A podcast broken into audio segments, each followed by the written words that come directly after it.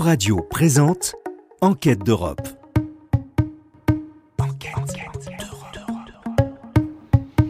Bonjour à toutes et à tous et bienvenue sur Euradio dans ce nouvel épisode d'Enquête d'Europe, une émission qui vous est présentée par les étudiants du Master Sciences Politiques de l'Europe de Nantes Université.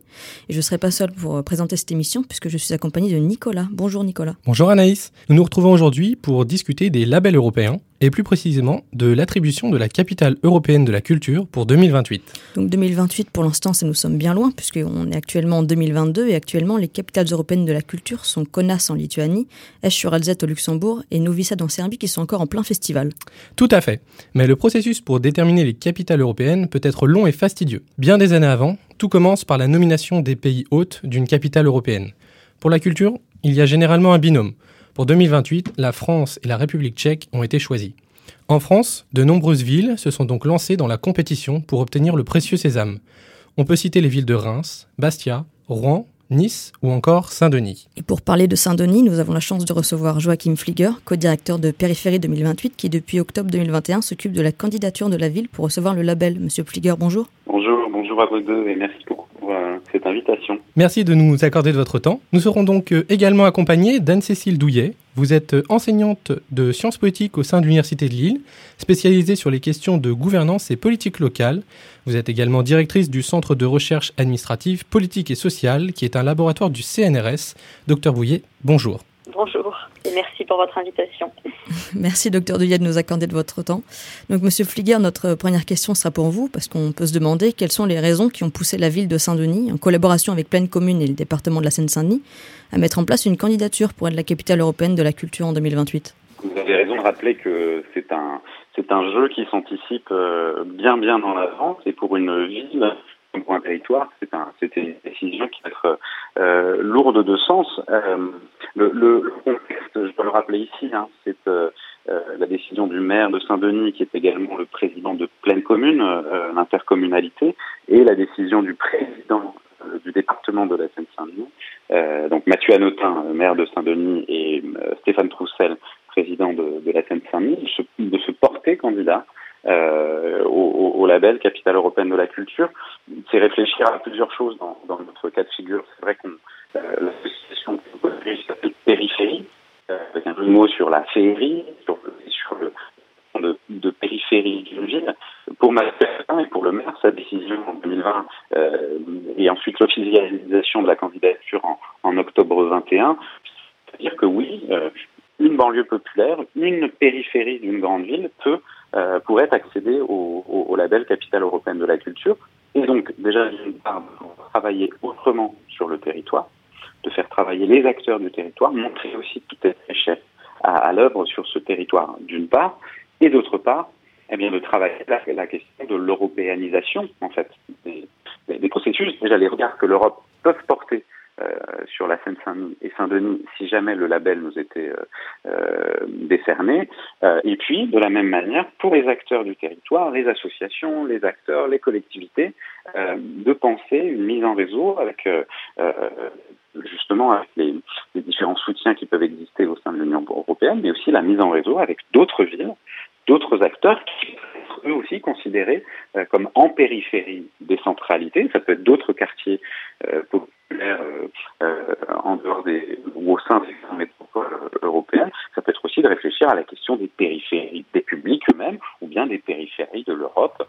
on pense notamment la, au sud de, l'Italie, à certaines régions de, des pays d'Europe centrale et orientale. On a vraiment considéré que c'était un thème très puissant avec une forme d'urgence à l'adresser aujourd'hui. Euh, évidemment, c'est un pari qui, qui, est fait par les trois collectivités. Euh, voilà, il y a un travail qui a commencé déjà en 2021 très largement pour essayer de faire le projet le plus juste possible qui parle à la fois du territoire et qui parle de l'Europe. Docteur Douillet, on entend que de nombreux motifs ont poussé la candidature de la ville de Saint-Denis, notamment avec aussi en lien avec les autres collectivités. J'ai deux questions. Est-ce qu'on retrouve ces critères dans les candidatures d'autres villes? Et surtout, est-ce que l'on constate que de plus en plus de villes se portent candidates? Alors, euh, effectivement, les, attendus sont souvent euh, identiques euh, d'une ville à l'autre. Hein. Il s'agit souvent d'essayer de un peu de, de régénérer certains certaines villes, de les rendre plus visibles, plus plus attractive. Donc même pour des villes qui étaient dans des situations tout à fait différentes, je pense évidemment à Lille ou à Marseille, mais qui sont aussi des villes populaires. finalement, on retrouvait exactement ce même type d'argumentation euh, avec cette volonté souvent de un peu euh, changer l'image des villes et avec euh, le, le, des attendus assez forts sur euh, bien les, retombées que ça peut avoir sur les villes en termes en termes d'image, mais aussi en termes de retombées très concrètes, hein, de faire venir de nouveaux touristes, éventuellement de nouveaux habitants, de nouvelles entreprises mais avec euh, évidemment euh, le pendant qui est de, de savoir euh, si ce type d'attendu, dans, ou dans quelle mesure ce type d'attendu se fait ou pas au, au, au détriment finalement des populations. Il y a toujours un vrai enjeu derrière ces politiques qui est d'arriver à concilier ces attendus en termes d'attractivité, de visibilité nationale voire internationale et l'implication des populations locales, d'autant que ces, ces, ces politiques de capital culturel sont souvent associées à des opérations euh, d'aménagement et de réaménagement urbain, avec euh, des, quartiers qui peuvent du coup euh, être, subir des transformations importantes et, avec des populations qui, sont amenées aussi du coup à, éventuellement changer de, quartier. Donc voilà, il y a tous ces attendus qu'on retrouve à chaque fois et qui génèrent aussi à chaque fois ces mêmes problématiques entre euh, le souci d'attractivité et de visibilité et les, réponses aux, populations locales. Et pour ce qui est du, j'avoue que je ne sais pas. Je ne, je ne, sais pas si de plus en plus de villes euh, se portent candidates. Euh, en revanche, c'est vrai que cette idée d'être reconnue capitale de, la culture a fait des, des, des, petits, puisque par exemple dans la région Hauts-de-France, euh, qui s'appelait à l'époque encore Nord-Pas-de-Calais, euh, avait été mis en place un label euh, capitale régionale de la culture. Il existe aussi aujourd'hui un label qui est capitale nationale de la culture. Donc on voit qu'en tout cas, ce type de dispositif euh, se diffuse et a indéniablement un certain succès. Monsieur Flicker, dans, dans ce contexte où il y a beaucoup de villes qui se présentent, Comment on fait pour que son projet se différencie des autres? Déjà, je voudrais juste rebondir sur une chose que, disait euh, Madame Douillet qui me paraît être euh, extrêmement intéressant. Moi, je rajouterais juste un élément, c'est de dire que, euh, et c'est vous, vous répondre aussi Anaïs, c'est de dire que travailler à un projet de capitale européenne de la culture, et le, faire d'ailleurs avec un territoire qui est Saint-Denis et les villes qui sont autour d'elle, c'est aussi favoriser la mise en réseau des, acteurs associatifs, des acteurs culturels qui sont déjà sur le territoire. Et c'est une vraie vertu. Et je crois que ça peut rester comme un héritage, euh, que l'on soit lauréat ou non. C'est-à-dire d'avoir pu euh, permettre un, un, un, travail, un maillage. Vous voyez par exemple en, sur, sur, le, sur le territoire qui, qui nous concerne, il y, a, il, y a un, il y a un vrai enjeu de cartographie par exemple des acteurs des nouveaux tiers-lieux, des acteurs de la culture, mais aussi des acteurs associatifs qui travaillent avec la culture, dans, dans le champ des solidarités notamment. Euh, et en fait, cet effort de cartographie, euh, mais, mais je suis en fait très concret, hein, c'est-à-dire une vraie carte des acteurs euh, dans les différentes villes sur le territoire pour que les gens puissent s'identifier euh, et, et, travailler ensemble. Ça, c'est ça, c'est déjà, euh, c'est déjà en soi quelque chose d'extrêmement vertueux dans, dans la manière de travailler. Ensuite, l'Union européenne, pour répondre à votre question, Anaïs, elle pose la question. Elle dit justement quelle est la spécificité culturelle de votre territoire Qu'est-ce qui en fait un projet spécifique? On dit par exemple que c'est nécessairement la question de la jeunesse et, euh, et, du multiculturalisme. On est dans le département le plus jeune de France, donc on ne peut pas faire euh, comme si en 2028 ça n'était pas un sujet. Euh, et donc on veut poser cette question-là. Et, et l'Union européenne, euh, dans, dans, les textes et dans les cahiers des charges, dit aussi qu'est-ce que votre histoire singulière, qu'est-ce que votre euh, profil singulier aujourd'hui dit de la citoyenneté européenne? Qu'est-ce que ça dit aujourd'hui de la citoyenneté européenne Donc le, pour, moi, la, tension, mais, qui est extrêmement euh, intéressante et fructueuse, c'est de penser justement le lien entre euh, la spécificité, la, typicité de notre territoire, mais dans ses liens avec l'Europe. Et donc évidemment, euh, mais, il faudra que j'ai plus de temps pour en parler et on le fera dans le, dans le dossier de candidature, mais c'est cette question du rapport entre la périphérie et la centralité, c'est cette question de la jeunesse et euh, des, des, cultures euh, métissées qui, qui euh, une grande partie de notre de notre réponse à partir du moment où, où et c'est notre point de départ où on invente cette candidature avec le territoire et avec les acteurs et non pas à leur place. Donc il y a aussi quelque chose de la démarche du projet, de la méthodologie de travail et de la participation qui, pour nous est un, élément extrêmement important. Et Monsieur Flieger, justement, concernant votre candidature, avec notamment donc cette question de la genèse des périphéries, de comment on aborde le territoire, est-ce que vous pouvez nous citer quelques actions concrètes qui auraient déjà été mises en place? Alors, en fait, c'est la méthodologie même du projet euh, que je peux décrire brièvement. C'est-à-dire que plutôt que de dire que un commissaire général ou un directeur euh, et une directrice inventeraient un projet euh, dans un bureau, on a vraiment pris le parti pris inverse. C'est de dire qu'il y, a des groupes de travail euh, qui font participer, ah, je ne vais pas tous les nommer, mais euh, certains les acteurs culturels et les artisans, d'autres la jeunesse, donc des, élèves de primaire et de collège, d'autres, un autre groupe de travail fait travailler les médias du territoire, les podcasts, les nouvelles émissions de, de radio, de vidéos qui existent sur le territoire, euh, et on invente ensemble depuis un peu plus d'un an maintenant, même avant l'officialisation, une méthodologie de travail assez contributive, même très contributive, où chacun participe de la définition du projet. Alors il y a beaucoup de choses qui ont trait au récit qu'on a envie de raconter sur, le, sur les banlieues, sur la Seine-Saint-Denis, comment est-ce qu'on transforme ces récits-là, comment est-ce qu'on monte en capacité aussi quand on est un acteur du territoire, et comment tout cela fait projet? Euh, donc ça c'est vraiment une méthodologie, et ensuite on a dit que pour que l'expérience soit très concrète et qu'on fasse l'expérience de la réalité, qu'on mènerait quelques actions euh, d'expérimentation, quelques actions sur le territoire. J'en cite une parmi plusieurs qu'on a lancées, euh, mais on a proposé notamment euh, à des étudiants en design de l'ENSI, donc de création industrielle à Paris, mais en lien avec des étudiants en design de Milan, de faire une enquête action, une exploration sur le territoire notamment sur la question de la mobilité. Comment est-ce qu'on peut rapprocher la culture des quartiers vous savez, Saint-Denis, par exemple, euh, c'est des quartiers qui sont parfois qui se parlent très peu entre eux.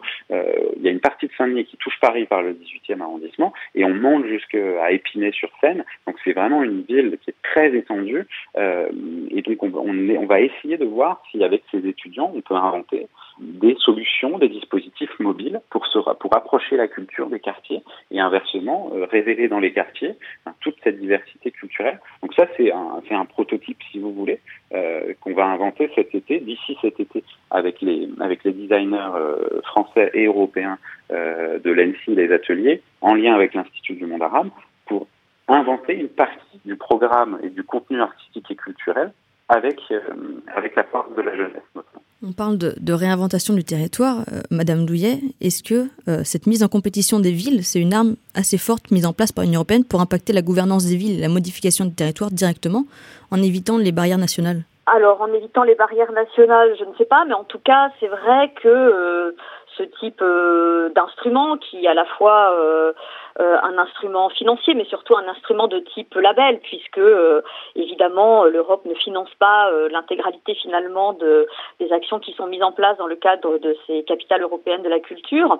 Mais ce faisant, effectivement, en proposant cette reconnaissance, hein, qui, qui, qui, est une forme symbolique très forte à un moment donné de promotion d'une ville, eh bien, c'est un moyen pour l'Union européenne, enfin en tout cas c'est un, un vecteur, c'est, un instrument, hein, on pourrait dire un instrument de politique publique qui pousse un certain nombre de villes à euh, adopter finalement des politiques relativement similaires. Évidemment, à chaque fois des, des actions différentes, euh, chaque ville essaye d'imprimer sa marque dans le cadre de ses capitales européennes de la culture, mais on le voit bien qu'à chaque fois, malgré tout, euh, des choses assez, assez semblables se mettent en place avec ce souci très fort de, de, de, de, la visibilité, de l'attractivité, de profiter aussi de finalement de, de, de l'organisation de tous ces événements culturels pour réorganiser organiser, réaménager euh, la ville et, et, un certain nombre de quartiers.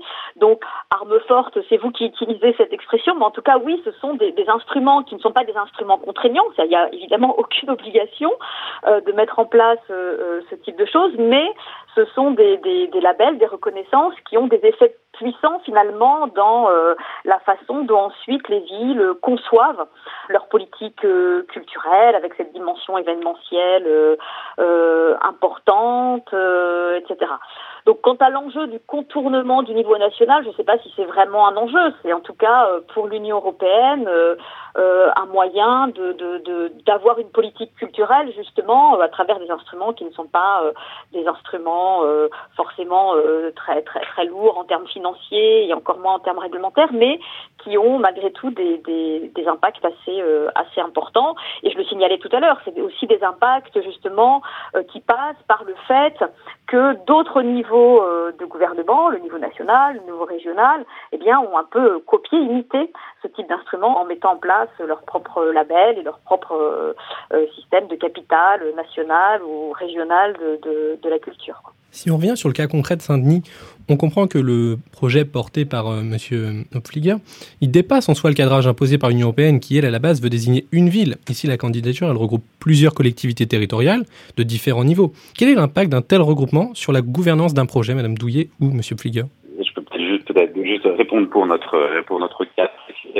C'est pas la première fois qu'on répond à la question de cette manière-ci. La question qui est posée par l'échange, c'est euh, c'est de toute façon une ville. Hein. Ce que demande l'Union européenne, c'est qu'il y ait une ville qui soit porte-étendard et, du, projet. Euh, vous avez euh, cité euh, Esch sur Alzette euh, pour le, Luxembourg en cette année 2022. Euh, Esch travaille avec le centre de Esch sur Alzette et de l'université qui est juste à l'épicentre, on va dire, des activités, mais vous avez tout un réseau de villes luxembourgeoises et, du, et de Lorraine française qui sont mises à l'honneur, qui font partie de la programmation. Et par exemple, dans le cas des villes luxembourgeoises et françaises qui ne sont pas sur Alzette, elles vont être mises à l'honneur chaque mois à partir de maintenant, une ville aura des festivités et une programmation spécifique en lien avec euh, Donc c'est pas c'est pas du tout euh, une nouveauté et c'est d'ailleurs assez intéressant parce que si je me trompe pas, Madame Douillet, en, en 2004, Lille avait fait déjà la même chose, de travailler avec la métropole lilloise et, et d'autres villes. Voilà. Donc ce qui nous nous intéresse dans ce cas de figure, c'est vraiment de réfléchir aussi à, à, à la circulation euh, à la mise en commun euh, par des villes qui ont euh, euh qui ont quand même des profils assez euh, assez convergents. On retrouve des culturelles et sociales communes et ça peut être une force à partir du moment où on a un projet commun, un projet qui donne une intention commune euh, et où on répond à toutes les questions du cahier des charges, qui sont celles aussi euh, du montage financier économique, euh, euh, de la mobilisation citoyenne.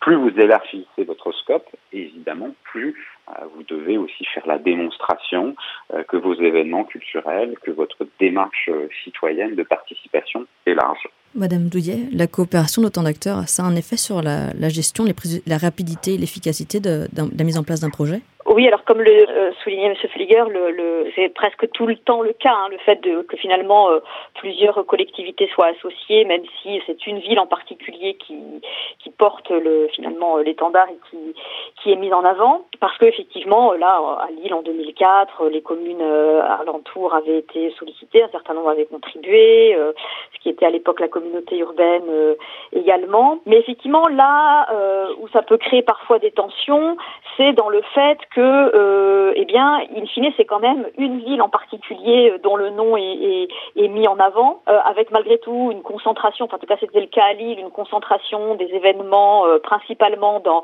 dans la ville de Lille. Donc je sais que euh, ça avait fini par créer quand même quelques, quelques tensions avec, euh, avec d'autres collectivités. en tout cas, dans les années qui ont suivi, puisque à Lille, la particularité avait été que finalement, une, il avait été décidé que, que la que ça ne s'arrête pas en 2004 et qu'il y ait par la suite un certain nombre comme ça de, de, de rendez-vous euh, culturels avec euh, des, formes d'animation et, d'événements semblables à ce qui s'était passé en 2004. Et donc dans les euh, éditions suivantes qui ont donc suivi 2004, c'est vrai que là, des tensions étaient réapparues entre la, ville de Lille, même la, l'intercommunalité et, d'autres collectivités qui avaient l'impression que, euh, ben voilà, elles, contribuaient euh, principalement à euh, financer des politiques qui euh, profitaient principalement à, la ville-centre. Donc euh, voilà, c'est un peu la difficulté sans doute de, d'associer différentes collectivités, alors que euh, le label lui-même met en avant euh, ville, quoi. Et, c'est ça qui ressort dans, le nom. Même si à Marseille, ils avaient joué un peu différemment en appelant ça Marseille-Provence. Euh, 2013, mais c'est vrai que voilà, le fait que ce soit la ville-centre qui soit mise en avant peut créer des tensions. Monsieur Flieger, on a entendu au cours de cet entretien que vous avez fait référence aussi à beaucoup de projets qui ont pu être mis en place, des candidatures ou même des villes qui l'ont eu, notamment au Luxembourg, mais aussi en France avec bah, le cas de Lille, la Marseille. Est-ce que ces différents projets ont aussi pu être pour vous des sources d'inspiration lors de l'établissement de votre projet Complètement, vous avez complètement raison. Euh, les deux exemples français, alors je trouve qu'il y avait aussi en tout cas Marseille 2013 et 2004, sont même sont même les équipes qu'on a rencontrées, euh, certaines qui sont assez proches de la candidature. Euh, ça vaut pour Lille et ça vaut pour pour Marseille. Lille, par exemple, pour penser l'après, comme le disait très justement Madame Douillet, avec Lille 3 ça, ça nous fait nous interroger sur les héritages une capitale européenne de la culture. Euh, à Marseille, c'est un peu plus récent, euh, justement sur la manière de travailler aussi avec euh, avec des banlieues populaires, travailler avec une ramification de, plusieurs villes. Et, puis nous, on se pose aussi beaucoup la question, d'ailleurs c'est souhaité hein, par l'Union européenne, des interactions entre des capitales européennes de la culture déjà en 2028. Qu'est-ce que la capitale tchèque et la capitale française pourront se dire? D'interaction thématique ou de, ou, de, ou, de, ou de projets de collaboration artistique. Donc ça, on, du même coup, on prend contact avec l'ensemble des villes qui se portent candidates en, en République tchèque. Et puis on rencontre aussi beaucoup les équipes des villes qui sont déjà lauréates mais pas encore capitales euh, pour voir si dans certains cas il y a, il y a des atomes crochus. Je donne un exemple parmi, parmi plusieurs, mais on est allé voir, euh, on est allé voir en Grèce Éleusis, qui est une ville euh, au nord d'Athènes, euh, une ville industrielle très largement impactée par, euh, par l'industrie euh, et qui se trouve un peu en périphérie, en périphérie d'Athènes d'une certaine manière. Donc de voir aussi quels sont les liens en termes d'architecture transitoire, de mise en valeur d'un territoire industriel, ce qui pourrait faire un projet. Euh, d'ailleurs, c'est intéressant d'ailleurs de pouvoir se mettre dans le, dans le des villes qui sont euh, lauréates et de penser des, des circulations, d'autant plus que dans les années qui viennent, on est quand même sur des profils de villes assez similaires, qui sont plutôt des villes moyennes. Euh, il est loin maintenant le temps de grandes décisions avec des villes comme Marseille, dans des villes, euh, Matera en, Italie en 2019, c'est je crois 60 ou 70 000 habitants. Euh, Saint-Denis, si je ne parle que de Saint-Denis, c'est 110 000 habitants. Donc voilà, ce sont des, ce sont des villes moyennes, mais voilà, qui ont plein de choses à dire aussi sur le, futur de l'Europe. Donc euh, donc c'est extrêmement intéressant de pouvoir se mettre en réseau avec ces, avec ces différentes villes. Nous arrivons donc au terme de cet épisode d'Enquête d'Europe dédié à l'attribution de la capitale européenne de la culture en 2028, avec l'exemple de la candidature de Saint-Denis. Je tiens donc à remercier M. Pfliger et le Dr Douillet de s'être joints à nous pour cet entretien. Un grand merci aux équipes de radio de nous avoir accueillis et à Anaïs pour m'avoir accompagné dans la réalisation de cette chronique. Merci Nicolas, merci Madame Douillet, merci Monsieur Flieger et merci à toutes et à tous de nous avoir écoutés. Je vous souhaite une, une très bonne journée. Merci à vous. C'était Enquête d'Europe. Une émission animée par les étudiants en Master de Sciences politiques de l'Europe de l'Université de Nantes. Enquête d'Europe à retrouver dès maintenant en podcast sur euradio.fr.